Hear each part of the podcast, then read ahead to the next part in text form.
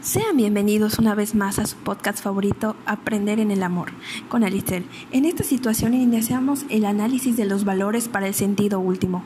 El reconocimiento del hombre como criatura espiritual lo lleva a desear trascender, ir más allá de lo puramente físico y tangible, acercarse de alguna forma a su autor y dejar finalmente de su vida física un recuerdo en los individuos que lo conocieron. Para la gente, la trascendencia involucra superar las fronteras físicas con que precisamente está dotado, o sea, rebasar el deceso, lo cual solamente va a poder conseguir por la vía de la espiritualidad. En tanto ser espiritual, el ser humano puede superar el deceso físico puesto que su alma no está sujeta a su cuerpo humano para subsistir.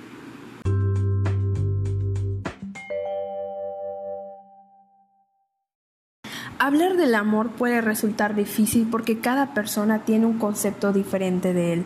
Sin embargo, desde una manera más concreta, se puede decir que el amor cambia de valores más bajos a valores más altos.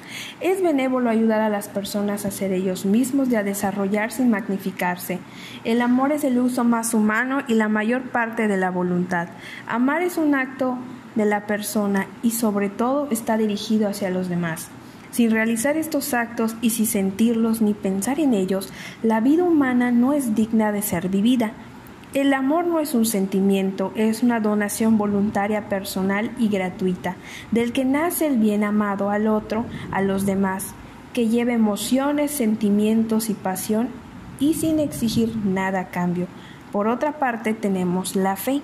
La fe no es un sentimiento ni emoción, sino una unión confiada de tu inteligencia y tu voluntad hacia Dios. Es fiarte en todo lo que ha dicho y revelado. Siendo Él la verdad misma, te da la gracia para tener fe, porque la limitación de la mente humana es a veces un obstáculo para encontrar el sentido de la fe. Si se tiene el amor y la fe, pero falta la esperanza. La esperanza es creer que se alcanzará lo que se desea. Se renueva la esperanza con cada generación, pero entonces la generación que envejece siente que esa esperanza futura no es la que pertenece, porque no está destinada a ella. Por lo tanto, no es suya, no le parece real.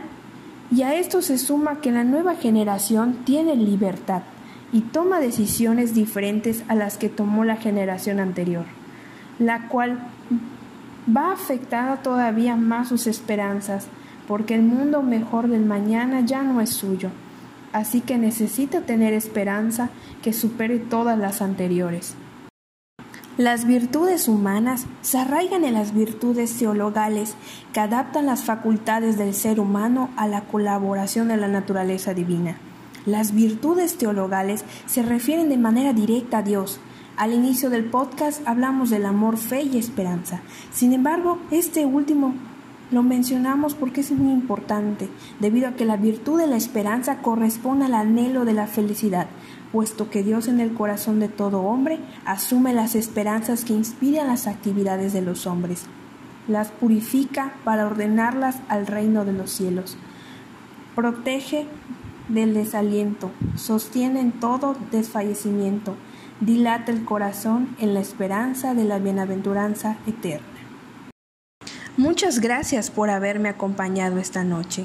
Síganos en nuestras redes sociales. Pero antes contéstenos en los comentarios. Para ustedes, ¿qué es el amor?